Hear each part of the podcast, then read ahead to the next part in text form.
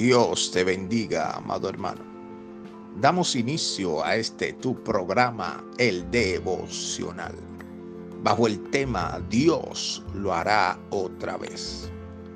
Amado hermano, el Dios que te libró del oso y del león, así como al rey David, es el mismo que también te librará de ese gigante o filisteo incircunciso que hoy te está amenazando. Amado hermano, Dios tiene planes y propósitos con tu vida. Y nada de lo que hoy estás enfrentando va a matar o destruir esos planes y propósitos que Dios tiene con tu vida. He aquí unos puntos o principios importantes para que puedas continuar con la obra o el llamado que Dios te ha entregado a pesar de los duros enfrentamientos con las tinieblas que te está tocando realizar.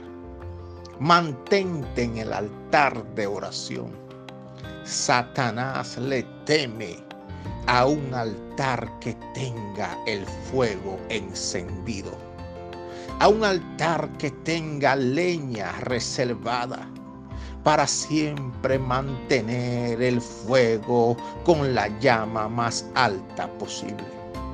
Sé que son tiempos difíciles y que en tu familia, en tu casa, en tu hogar, en las finanzas, se ha levantado un gigante a proliferar y a querer matar los planes de Dios con tu vida.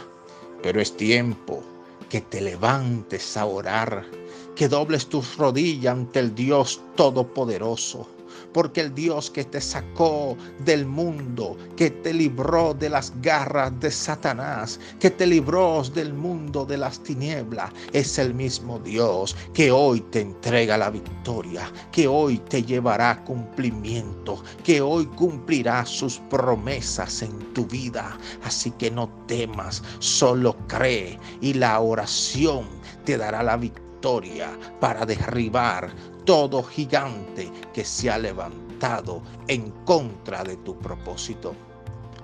Amado hermano, los planes de Dios se cumplirán en tu vida.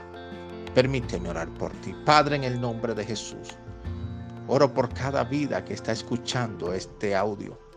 Te pido Dios que los bendigas en el nombre de Jesús y que todo gigante que se le ha levantado en sus finanzas, en esta hora cae por tierra en el nombre poderoso de Jesús.